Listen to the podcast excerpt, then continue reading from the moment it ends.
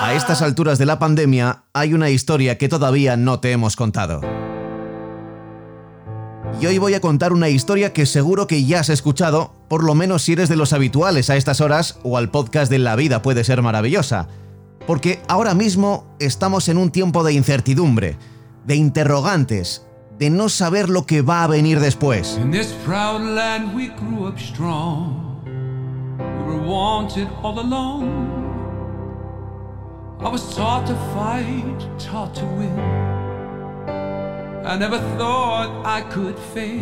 Y seguro que antes de que empezara todo esto tenías algún proyecto en mente. Puede que fuera un cursillo de aprendizaje de cualquier cosa. Apuntarte a clases de baile, planear un viaje a un sitio lejano, decirle a ella que la quieres.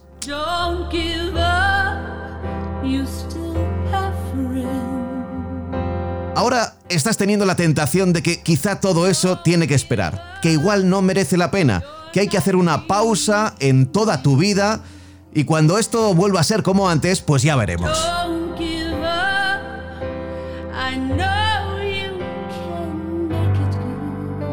Así que lo que voy a hacer es recordarte una columna, un texto, una historia de Javi Gómez Santander, el compañero antes en el diario El Mundo, luego en La Sexta, guionista de La Casa de Papel, y creo que ese texto te va a ayudar a saber qué tienes que hacer en momentos así, cuando dudas de si tienes que parar un proyecto. Esta historia se llama La rampa.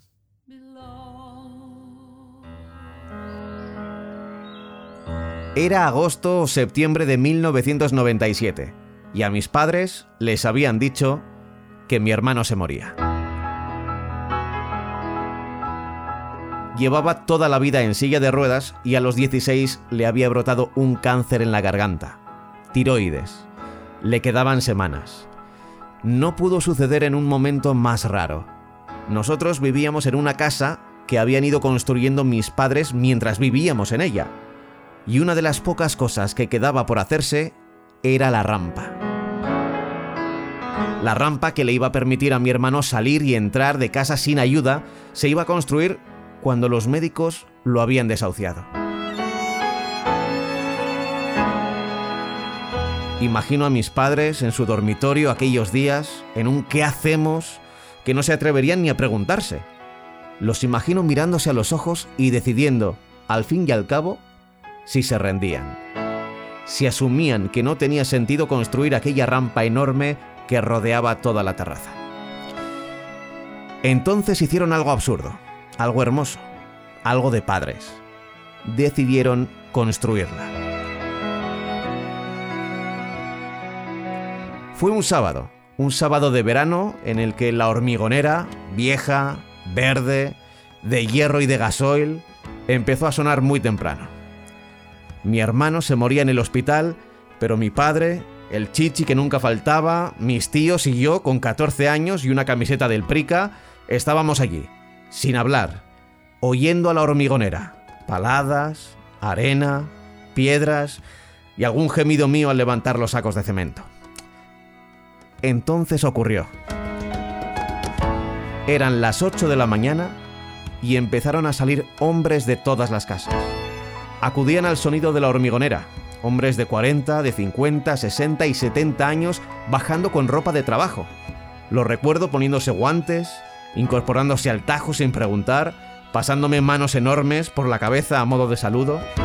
Todos los vecinos de Yuja, que así se llama mi barrio, diciéndole al cáncer de mi hermano que todavía no, que aquella tarde en el hospital podríamos contarle que había venido todo el barrio.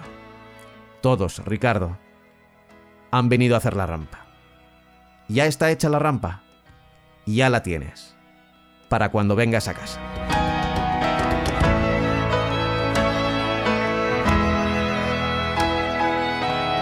Nadie supo explicar cómo.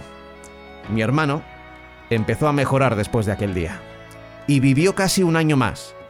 Un año en el que a veces pudo usar la rampa sin ayuda y otras hubo que empujarlo.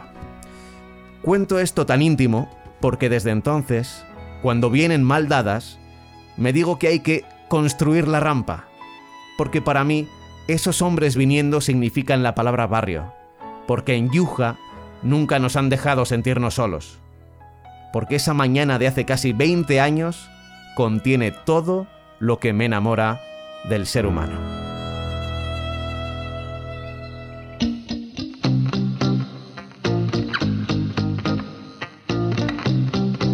Puede que pienses que aunque sea real es un cuento de hadas y que nada tiene que ver contigo. Si crees eso, te invito a que salgas a la ventana a las 8 de la tarde y escuches al barrio. Una de las pocas cosas positivas que tienen estos días es que estamos conociendo mejor a nuestros vecinos. Ojalá pronto volvamos a poder coincidir con ellos en el ascensor y sin decir nada, con una sonrisa, nos demos cuenta de que la vida en el vecindario también puede ser maravillosa. Pablo Juan Arena.